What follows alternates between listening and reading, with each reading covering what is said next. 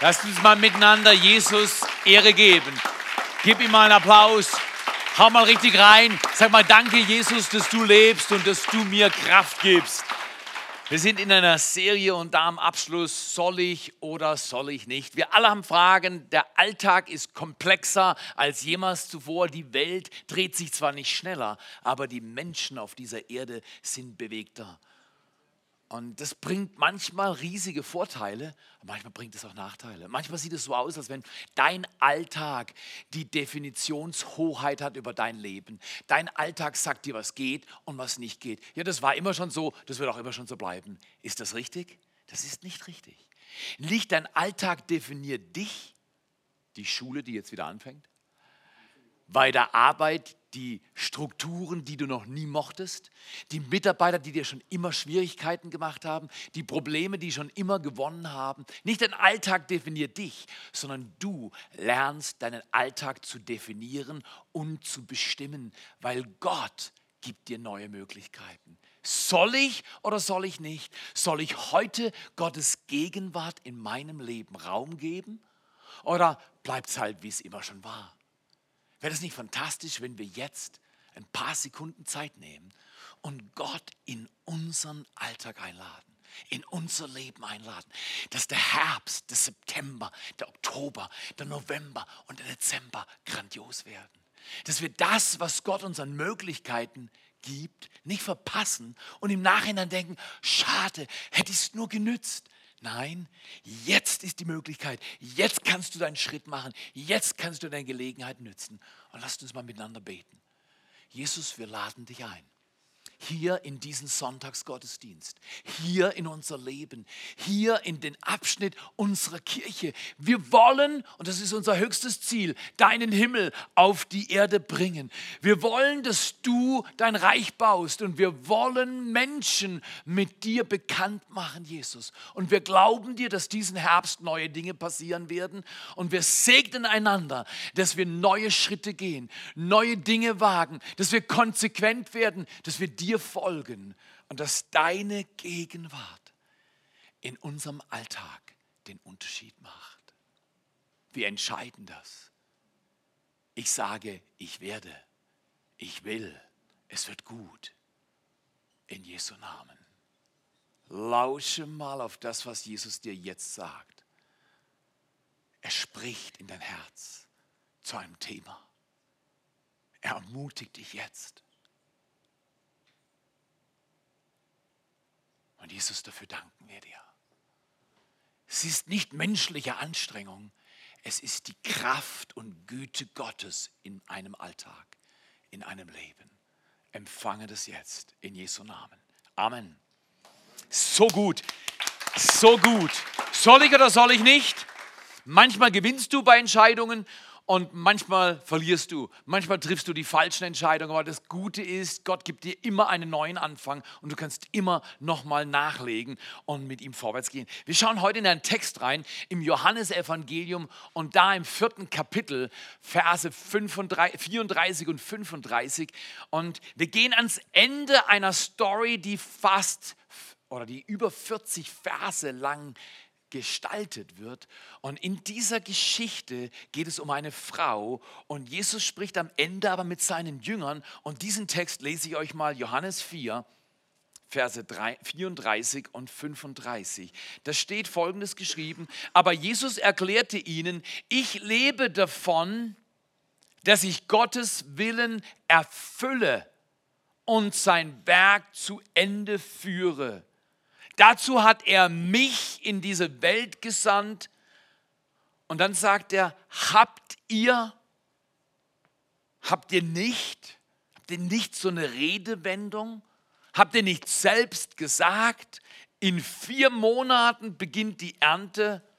Und jetzt sagt Jesus folgendes, macht, macht eure Augen auf. Sind die Jünger mit geschlossenen Augen durch die Gegend gelaufen?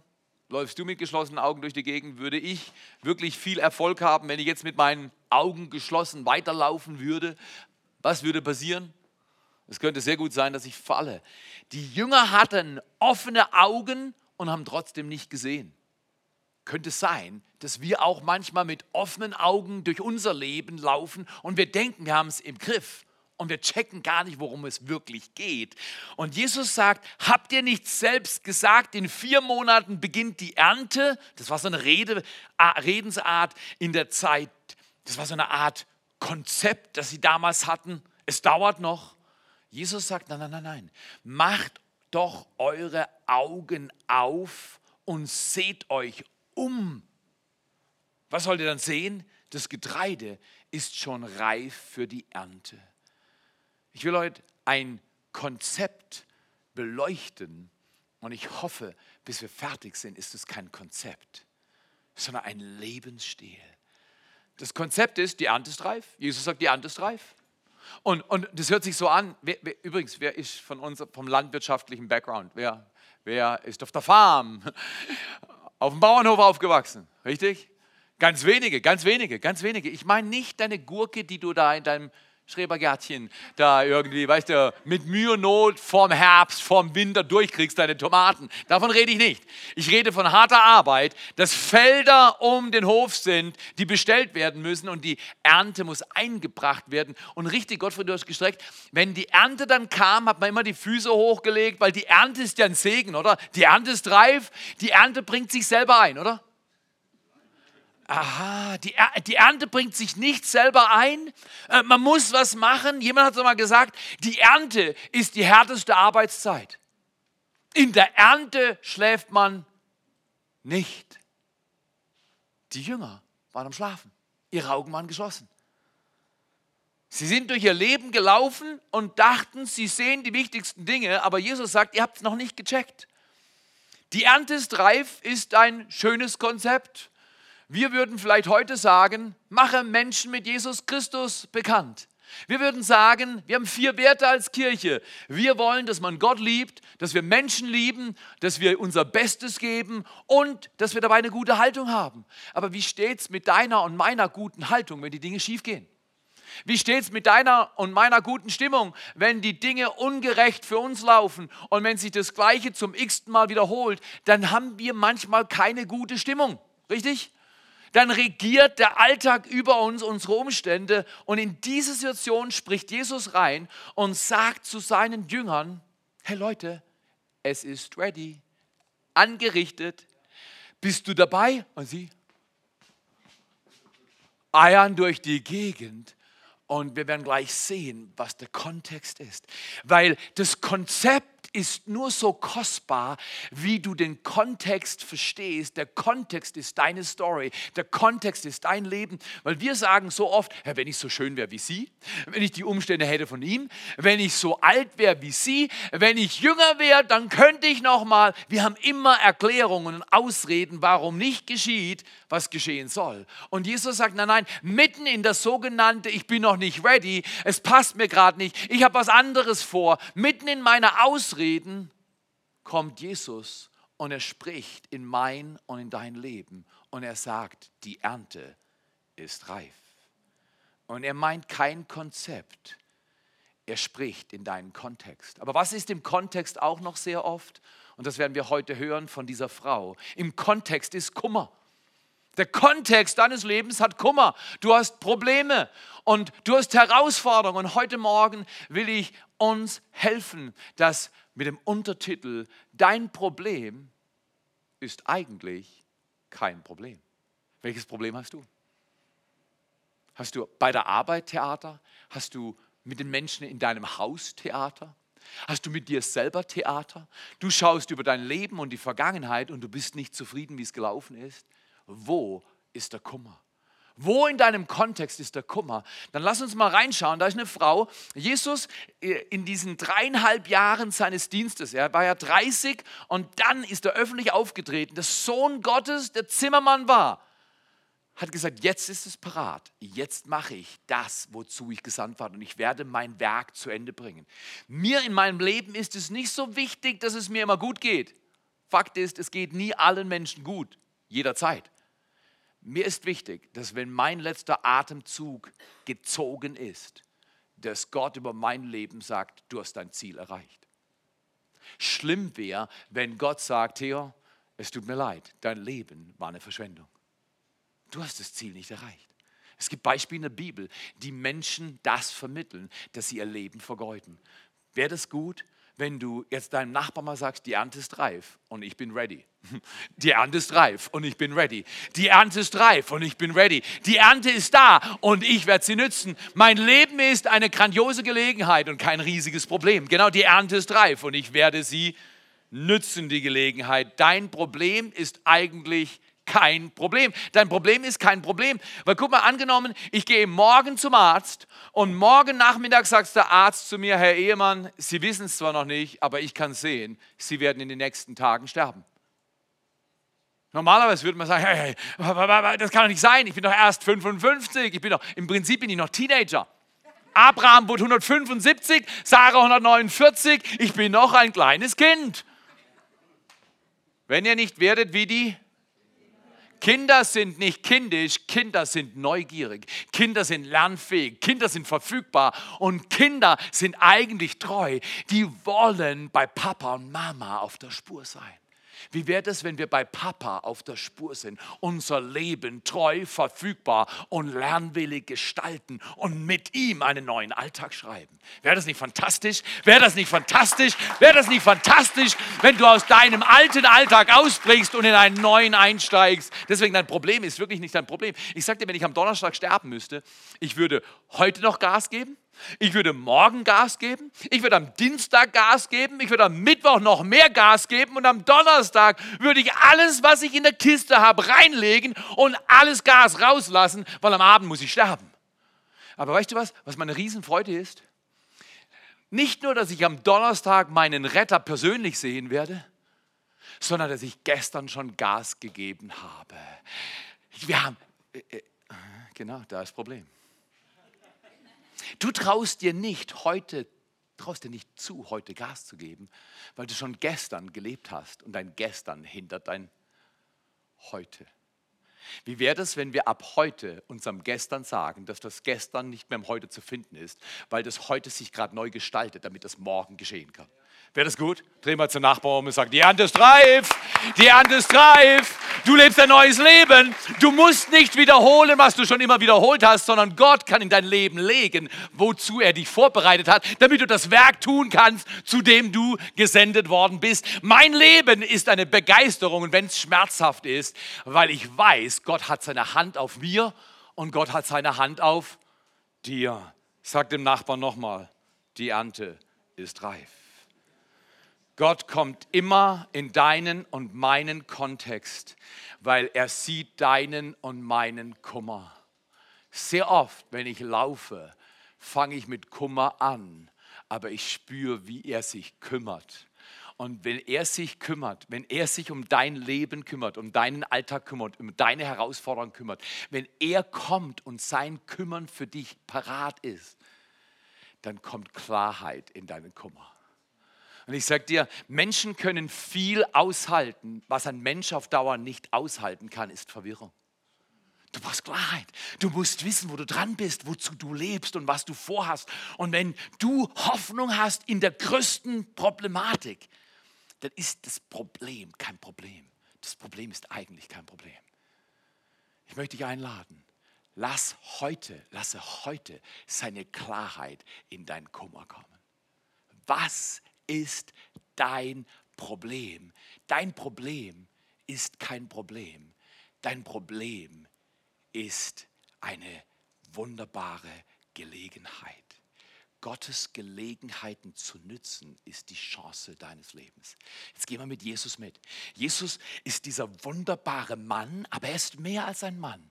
Und er lebt und immer mehr verstehen die Menschen, dass er der Messias ist, der Gesandte, der von den Menschen erwartete Retter, der die Dinge wenden kann, das Geschick verändern kann.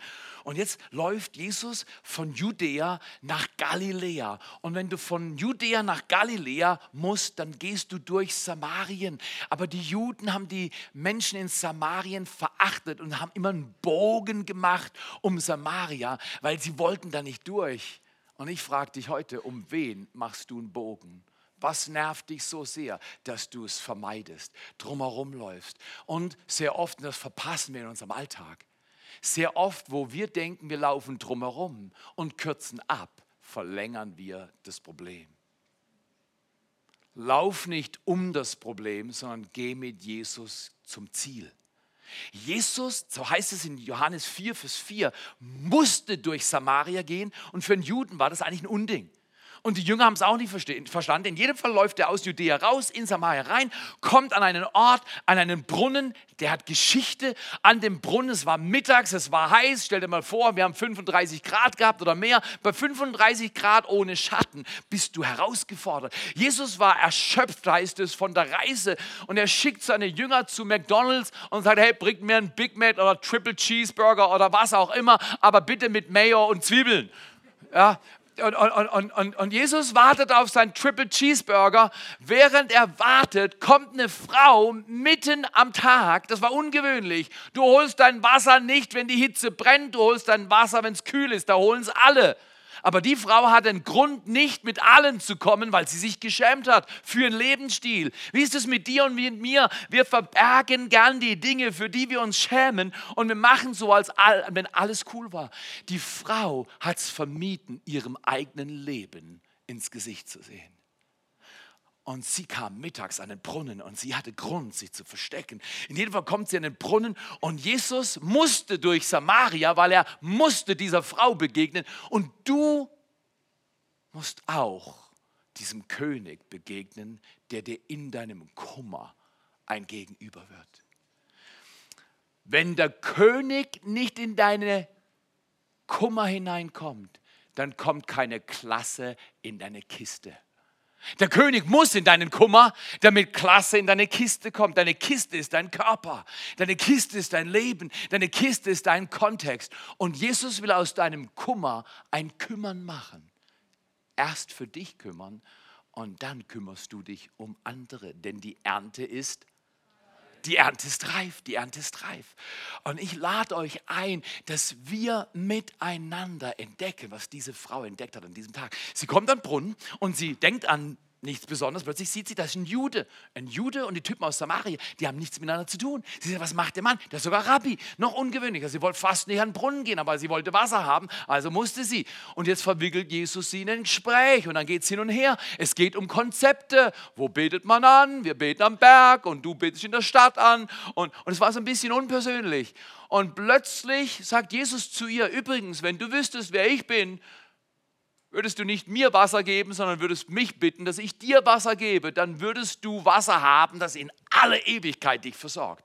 Wenn du diesem Mann, diesem König begegnest in deinem Kummer, dann regelt er deinen Kummer und Klarheit kommt in deine Kiste. Das ist ein ziemlich gutes Konzept.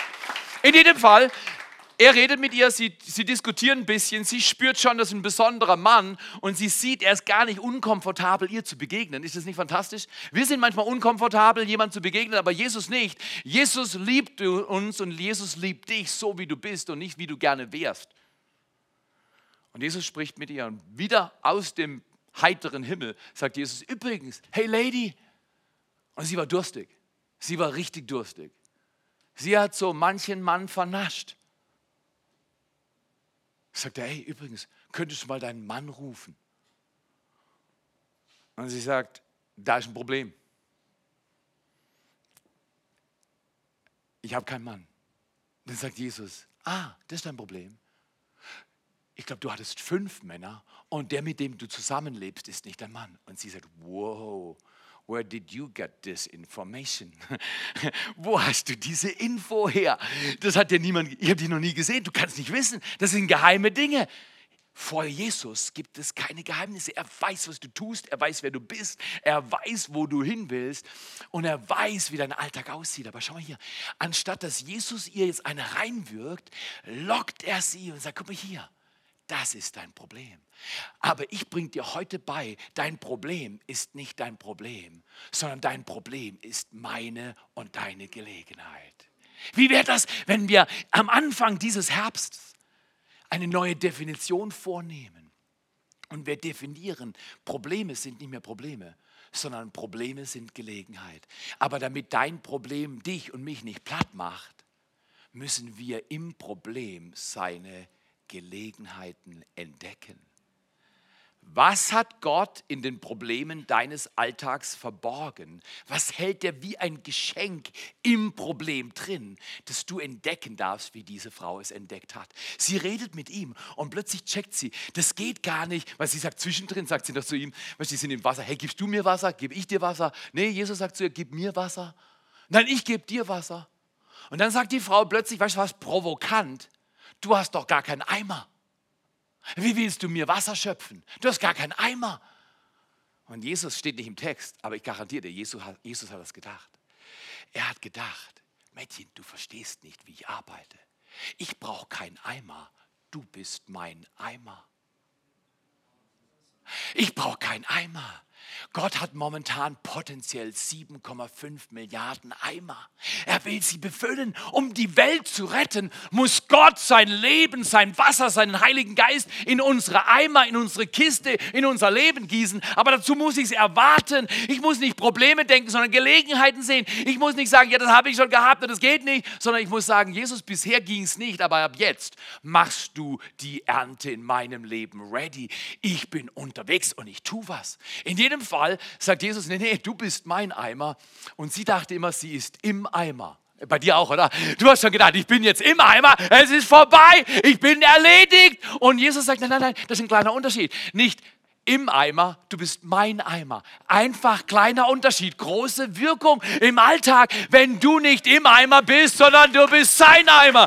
Halt dein Gefäß hin und sag, Jesus, es sieht schlimm aus, aber du kommst jetzt mit deinem Leben in meinen Eimer und wir verändern meinen Alltag. Und die Ernte ist reif und mit der Ernte kommt das Leben. In jedem Fall die Frau total ergriffen. Sie hat verstanden, worum es geht. Nicht mein Kummer ist zentral, sondern er kümmert sich um meinen Kummer und ich nehme mir seinen Auftrag an mein Herz und ich nehme jetzt nicht mein Problem, sondern ich gehe meine Gelegenheiten an. Sie rennt zurück in die Stadt und erzählt allen, hey Leute, ich habe jemanden getroffen. Das ist ein anderer Mann. Übrigens, es war ihr siebter Mann. Und der einzige richtige Mann, der einzige, der uns Menschen erfüllen kann, ist Jesus. Die Erfüllung all dessen, was du dir wünschst, ist in Jesus, dem siebten Mann. Und sie geht in die Stadt. Sie mobilisiert die Stadt. Jetzt kommt die Stadt raus. Die Jünger kommen gerade von McDonald's, halten ihren Triple Cheeseburger und jetzt stinkt es ihnen. Jesus sitzt am Brunnen mit der Frau und haufenweise Typen aus Samaria sind dazugekommen. Und sie sagen, und Jesus sagt, die Ernte ist reif. Und er zeigt zu den Typen, die Ernte ist reif. Und die Jünger sagen, hey, hey, das mit der Ernte reif finden wir gut, aber schafft ihr mal die Typen aus Samaria ab. Ich kann die nicht riechen. Mach doch mal da ein Ende. Ich mag das nicht. Mal, hört doch mal auf, vom Gebet zu erzählen. Nächste Woche habe ich schon meinen Fernseher an Abend so macht. Wer weiß, vielleicht planen wir diesen Herbst nochmal vollkommen neu mit Gott. Vielleicht kommst du ab jetzt regelmäßig und vielleicht kommst du nie allein, sondern füllst dein Auto. Vielleicht denkst du noch mal neu über deine Möglichkeiten, weil keiner weiß, ob er das Jahr beendet und am Ende dieses Jahres schon längst im Himmel ist. Keiner weiß. Ich weiß es nicht. Aber ich weiß eines, solange ich lebe, will ich sein Werk tun, zu dem ich gesandt wurde. Und ich will nicht im Himmel sehen, dass ich das, was ich auf der Erde hätte tun können, verpasst habe, weil mein Problem, mein Problem war, anstatt zu erkennen, dass mein Problem seine Gelegenheit für mein Leben ist. So, so, so, so wichtig für dich und für mich, wahrscheinlich wichtiger für mich als für dich, weil ich habe immer wieder Kummer in meiner Kiste und ich muss lernen, dass wenn der König in den Kummer kommt, dann kommt Klasse in die Kiste, dann kommt neues Leben, Bestimmung, dann kommt Zukunft in mein Leben. Und ich möchte dich einladen. Jesus sagt immer wieder, Leute, was, was ich Ernte nenne, Nenn du nicht Problem. Ja, aber ich bin doch krank. Aber guck doch mal meinen Chef. Aber guck doch mal meine Frau. Aber guck doch mal meine Mutter. Aber guck doch mal meine Schule. Guck doch mal meine Finanzen. Guck doch mal die Umstände. Guck doch mal mein Denken. Guck doch mal meine Vergangenheit an. Jesus, mein Leben ist ein Riesenproblem. Ich kann es niemand erzählen, aber ich weiß es und du auch. Und Jesus sagt heute zu dir, und er bittet dich förmlich, nenn du nicht Problem, was er Ernte nennt. Dreh dich nochmal zum Nachbarn und sag, die Ernte für dich ist reif. Der Tisch ist gedeckt. Die Ernte ist reif. Die Ernte ist reif. Es geht nicht um Burger, es geht nicht um Triple Cheeseburger, es geht auch nicht um Chicken Nuggets mit Honig-Senfsoße. So mag ich es gern. Schön tunken und dann drehen. Das kennst du doch, oder? Dein, mein Chicken. Ich habe ein Ritual. Wenn ich Chicken Nuggets habe, dann stecke ich die rein und dann drehe ich sie. Und ich, weil ich so gierig bin, dann drehe ich sie manchmal zu schnell. Meine Frau schaut mir zu, sie weiß genau, was passiert. Ich stecke sie rein, ich will aber schon im Mund haben, diesen kleinen Braten, diesen lecker Bissen. Und ich denke, die Hand ist reif. Und ich denke an Mahlzeit, ich denke an Burger, ich denke an Chicken. Und ich drehe das Ding so schnell in der Honey Mustard Sauce. Und dann ziehe ich es rüber. Und Aline sieht, wie die Tropfen von der Honey Mustard Soße auf mein weißes T-Shirt gehen und ich mich beklecker. Und dann bin ich beschämt und dann ist Kummer in der Kiste. Lass dich nicht von deinem Kummer in der Kiste abhalten, den König in deinen Kummer einzuladen, damit Klasse in deine Kiste kommt. Weil mit seiner Klasse, mit der Klasse von Jesus Christus kommt seine Klarheit. Ein Grund, warum ich begeistert bin, Leute sagen immer, du bist so begeistert. Ich sage, warum soll ich nicht begeistert sein? Ich habe ein Leben, der König kommt mit seiner Klasse in meine Kiste. Warum sollte ich nicht begeistert sein? Warum solltest du nicht begeistert sein? Ja, ich habe ein Problem. Nein, nein, nein, nein. Guck mal, hier ist der Kernsatz und wir sind fast am Ende. Der Kernsatz heißt, und vielleicht mache ich noch einen kleinen Umweg, der Kernsatz heißt, nicht Beliebtheit, sondern Bestimmung. So haben wir angefangen.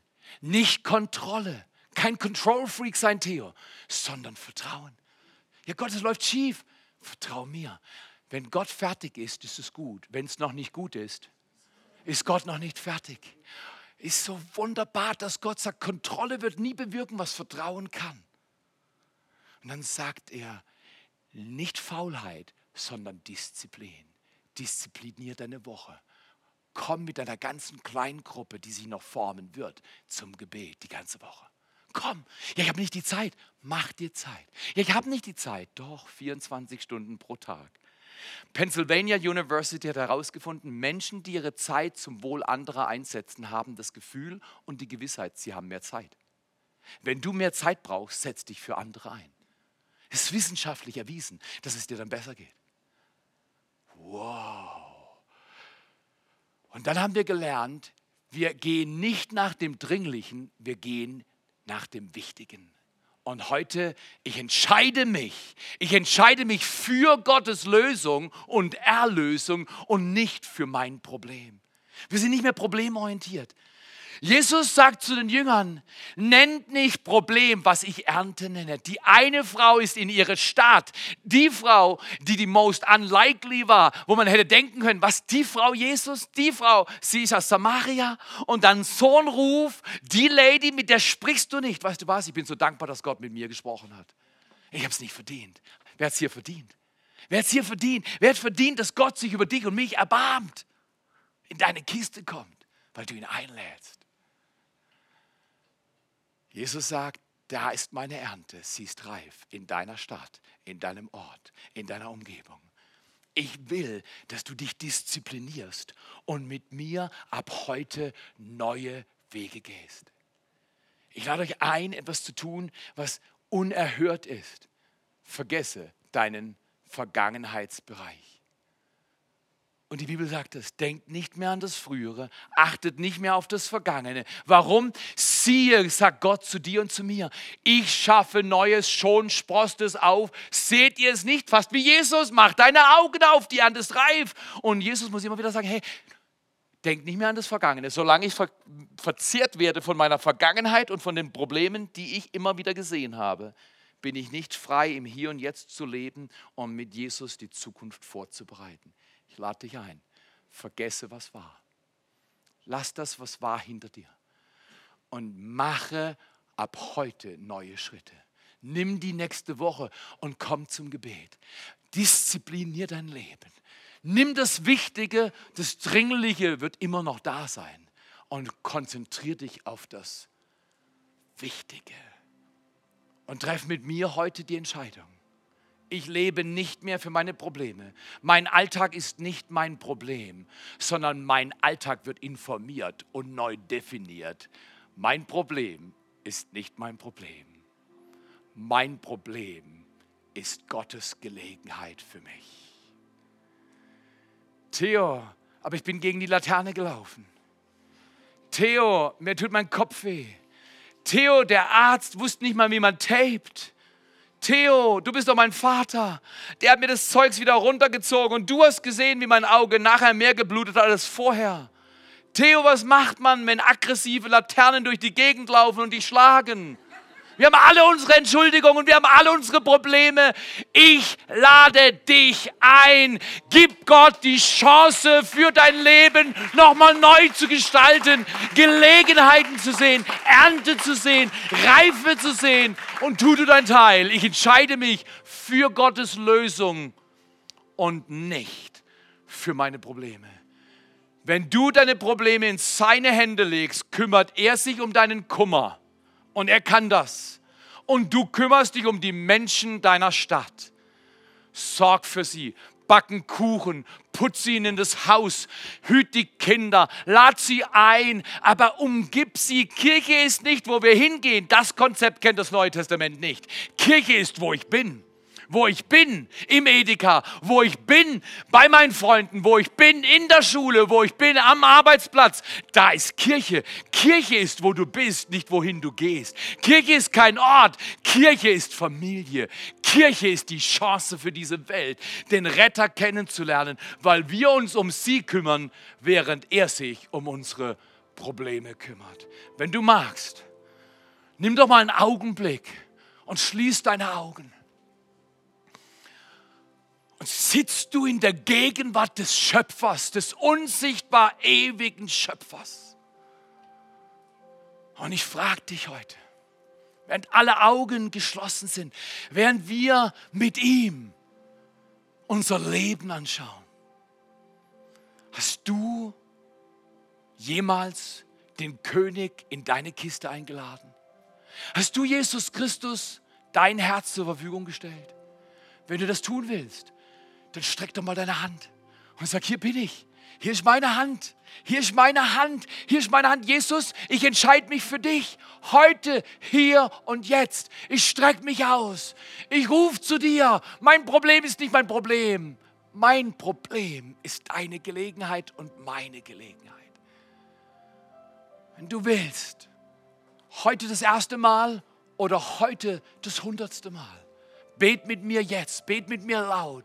Deine Augen geschlossen, konzentriert auf den, der dich liebt und der dich sendet in dein Werk, dass du diesen Herbst noch vollbringst. Mit ihm. Und sage mir, Jesus, ich öffne mein Herz. Jesus, ich öffne mein Herz. Ich gebe dir mein Leben. Ich gebe dir mein Leben. Sei du mein Herr und sei du mein König ich gebe dir alle meine Schuld. Vergib mir und reinige mich. Gib mir neues Leben. Ich bin ein Eimer. Fülle mich mit deinem Wasser und dann schicke mich. Die Ernte ist reif. Jesus, ich gebe dir mein Leben. Ich benenne meine Probleme neu. Es sind Gelegenheiten Gottes für mein Leben. In Jesu Namen, in Jesu Namen. Und alle sagen Amen. Gib ihm mal einen Dankeschön Applaus. Sag ihm mal, danke Jesus. Danke, dass du in mein Problem kommst. Danke, dass der König in meinen Kummer kommt. Danke, dass Glas in meine Kiste kommt. Und danke, dass du mich auf die Reise nimmst diesen Herbst. Schau mal hier, Kinder haben die, ähm, die amazing, die erstaunliche Fähigkeit, Dinge schnell zu vergessen. Und sie sind deswegen frei, Neues zu erleben, weil sie Altes hinter sich lassen. Wie wäre das, wenn wir mit dem nächsten Song Altes hinter uns lassen und neu definieren, dass Gott diesen Herbst ready to go ist und mit uns neue Geschichte schreibt. Lasst uns miteinander aufstehen, diesen Song singen, unser Leben ihm hinhalten und sagen, danke Jesus.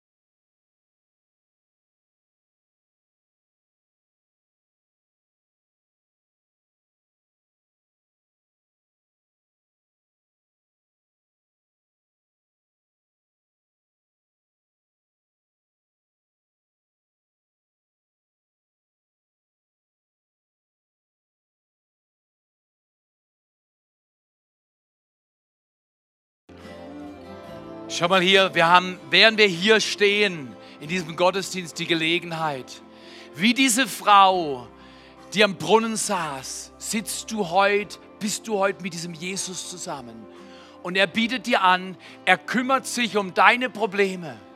Du gibst ihm neu deine Probleme. Und er sagt, ich gebe dir meine Gelegenheiten.